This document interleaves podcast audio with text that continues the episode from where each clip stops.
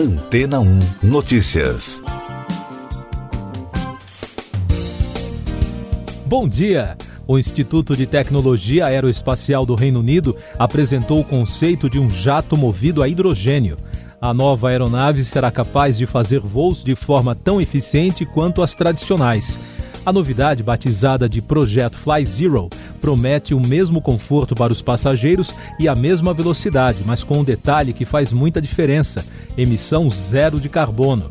Com capacidade de transportar até 279 passageiros, o jato a hidrogênio apresentado é capaz de voar sem escalas a uma distância como a de Londres ao Rio de Janeiro, ou ainda um voo de Londres a Sydney, na Austrália, com uma escala para reabastecimento.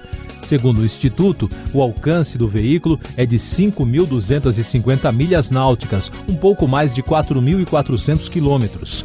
O avião conceito teria tanques de combustível criogênico na fuselagem traseira para o armazenamento de hidrogênio a 250 graus Celsius negativos. A expectativa dos engenheiros do ATI é de que, em meados da década de 2030, aviões eficientes a hidrogênio sejam uma opção mais econômica do que os aviões atuais. As projeções levam em conta o fato de outros setores estarem migrando para o hidrogênio, o que provavelmente reduzirá os custos de abastecimento. Os voos sustentáveis movidos a hidrogênio já são considerados como uma opção viável, enquanto outros grupos desenvolvem baterias mais leves e potentes para os aviões elétricos. No entanto, os desafios existem para os dois segmentos, uma vez que a infraestrutura para reabastecimento dos aviões ainda não existe e o hidrogênio é mais caro e difícil de armazenar a bordo do que o combustível à base de querosene. Para o início de 2022, o projeto Fly Zero planeja publicar descobertas mais detalhadas, incluindo conceitos para aeronaves regionais, relatórios econômicos, de mercado, de sustentabilidade, entre outras orientações. E daqui a pouco você vai ouvir no podcast Antena ou Notícias. Governo brasileiro rejeita passaporte sanitário e exigirá quarentena de cinco dias para viajantes não vacinados contra a Covid presidente Bolsonaro edita medida provisória para pagar Auxílio Brasil em dezembro. Congresso fecha acordo e PEC dos precatórios será fatiada. O governo brasileiro descartou o passaporte vacinal e anunciou que irá impor quarentena de cinco dias e teste RT-PCR a viajantes não vacinados de outros países. A decisão vai contra a orientação da Agência Nacional de Vigilância Sanitária. Em nota, a Anvisa disse que aguarda a publicação sobre a atualização das medidas. O passaporte sanitário já é adotado em várias cidades do Brasil e em outros países como forma de enfrentamento da Covid-19, uma medida que foi reforçada após o avanço da variante Omicron o presidente Jair Bolsonaro editou a medida provisória que garante o pagamento de 400 reais a 14 milhões e meio de famílias beneficiárias do Auxílio Brasil, já a partir de sexta-feira. O texto foi publicado em edição extra do Diário Oficial da União de terça-feira o Congresso Nacional chegou a um acordo para a proposta de emenda constitucional dos precatórios, que será promulgada de forma fatiada. A proposta modifica a regra de pagamento dos precatórios, altera o prazo de correção do IPCA sobre o teto dos gastos e abre espaço para o pagamento de 400 reais aos beneficiários do Auxílio Brasil. O anúncio do acordo foi feito na noite de ontem pelos presidentes da Câmara dos Deputados e do Senado, Arthur Lira e Rodrigo Pacheco. Essas e outras notícias você ouve aqui na Antena 1. Oferecimento Água Rocha Branca.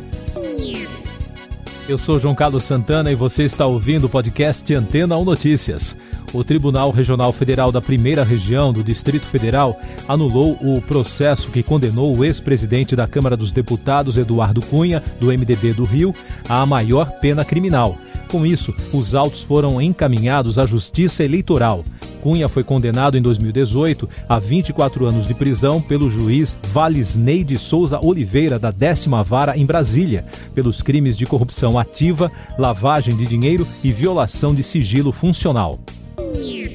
Mais destaques nacionais no podcast Antena 1 Notícias. O presidente Bolsonaro publicou uma medida provisória que altera o programa Universidade para Todos, o ProUni. Na prática, o texto amplia o acesso de alunos de escolas privadas. Até então, só podiam concorrer os estudantes que passaram os três anos do ensino médio em escolas da rede pública ou em escolas privadas como bolsistas integrais. E o presidente Bolsonaro venceu eleição popular como personalidade do ano de 2021 da revista americana Time. Dos cerca de 9 milhões de votos dos leitores, Bolsonaro recebeu 24%. A votação popular indica as pessoas que tiveram maior influência para melhor ou pior em todo o ano. Já a personalidade de 2021, no entanto, será escolhida na votação dos editores da revista. O resultado será anunciado no dia 13 de dezembro. A Polícia Federal investiga suposto superfaturamento de 130 milhões de reais em contratos com gráficas que imprimiam provas do Exame Nacional do Ensino Médio entre 2010 e 2019. De acordo com a investigação, servidores do INEP suspeitos de enriquecimento ilícito favoreceram empresas em contratos milionários. O presidente da Assembleia Legislativa do Tocantins, deputado Antônio Andrade, aceitou um pedido de abertura de processo de impeachment contra o governador afastado Mauro Carlesse. O político é considerado suspeito em duas investigações da Polícia Federal, que apuram um suposto esquema de propina na área da saúde e suposta interferência em investigações do político na Polícia Civil. Informações da pandemia, começando pelo Brasil. O presidente da Sinovac, Wei Dong-in, anunciou durante o simpósio Coronavac em São Paulo que a farmacêutica chinesa está desenvolvendo uma versão da vacina adaptada à variante Omicron. A expectativa é de que a atualização fique pronta até fevereiro de 2022. A Conitec, Comissão Nacional de Incorporação de Tecnologias ao Sistema Único de Saúde, aprovou as diretrizes contra o uso do chamado kit Covid, que reúne cloroquina, azitromicina, ivermectina e outros medicamentos sem eficácia contra a doença provocada pelo coronavírus. Agora, o relatório final será enviado à Secretaria de Ciência e Tecnologia, que definirá se as orientações serão ou não incorporadas ao SUS. O Brasil registrou na terça-feira 278 mortes por Covid-19 e soma agora 616.067 óbitos desde o início da crise de saúde. Com isso, a média móvel de mortes nos últimos sete dias ficou em 188, a mais baixa desde 22 de abril de 2020, com tendência de estabilidade. Em casos confirmados, o país soma agora mais de 22 milhões e 100 mil, com mais de 10 mil diagnósticos notificados em 24 horas. E o número de pessoas que completaram o esquema vacinal contra a Covid já passa de 137 milhões e 600 mil, o que representa 64,52% da população. No Reino Unido, a farmacêutica britânica GSK informou que sua terapia contra a Covid-19, desenvolvida em parceria com a norte-americana Vir Biotechnology, é eficaz contra todas as mutações da nova variante Omicron do coronavírus. Segundo a empresa, o Sotrovimab funciona contra todas as 37 mutações. O trabalho ainda precisa passar por revisão científica. Outro destaque internacional da área da saúde, especialistas da Cleveland Clinic anunciaram que o sildenafil, substância da fórmula do Viagra, pode reduzir o desenvolvimento do Alzheimer em até 69% quando comparado com outras drogas. Esta é a conclusão do estudo americano publicado na Nature Aging. Mais destaques internacionais. A Justiça de Myanmar condenou a líder civil Aung San Suu Kyi a quatro anos de prisão. Ela é acusada de incitar a dissidência contra os militares e quebrar as regras de saúde contra a Covid-19. Logo depois, a TV estatal do país informou que o chefe do governo militar reduziu a pena para dois anos. Suu Kyi, de 76 anos, vencedora do Prêmio Nobel da Paz em 1991, está detida desde que uma junta militar derrubou seu governo em 1 de fevereiro, encerrando um breve período democrático no país. Um suposto membro da equipe que assassinou o jornalista saudita Jamal Khashoggi em 2018 foi detido na terça-feira no aeroporto Charles de Gaulle, em Paris. Em reportagem da ANSA, fontes judiciais e do aeroporto informaram que o suspeito, Khalid al-Otaib, tem 33 anos de idade e é um ex-guarda real da Arábia Saudita. Meio Ambiente. Os criadores do projeto Earth's Black Box Caixa Preta da Terra, em português, pretendem construir uma gigantesca caixa de aço no meio do deserto da Tasmânia, na Austrália, com o objetivo de alertar o mundo sobre a emergência climática. As informações ajudarão as futuras gerações a compreender melhor os fatores que levaram à atual crise do clima, além das falhas da humanidade em enfrentá-la. Noticiário Econômico.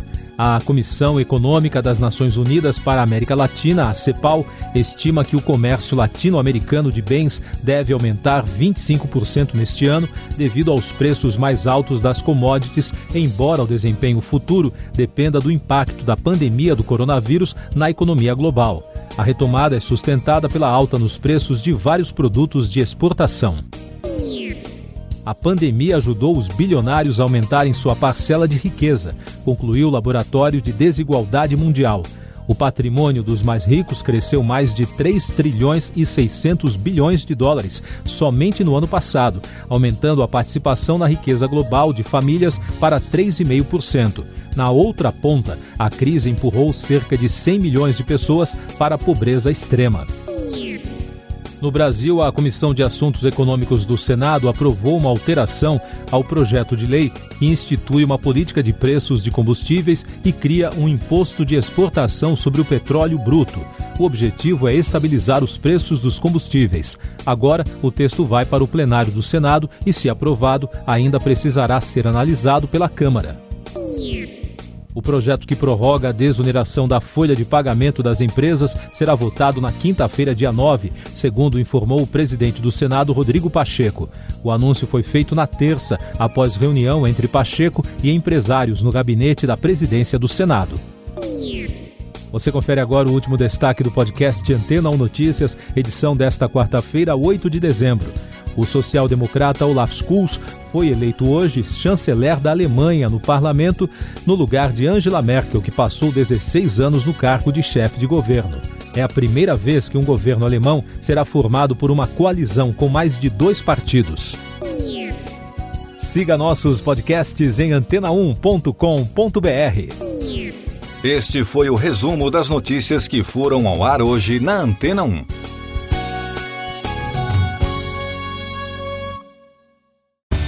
Depois de tanto conteúdo legal, que tal se hidratar com água rocha branca?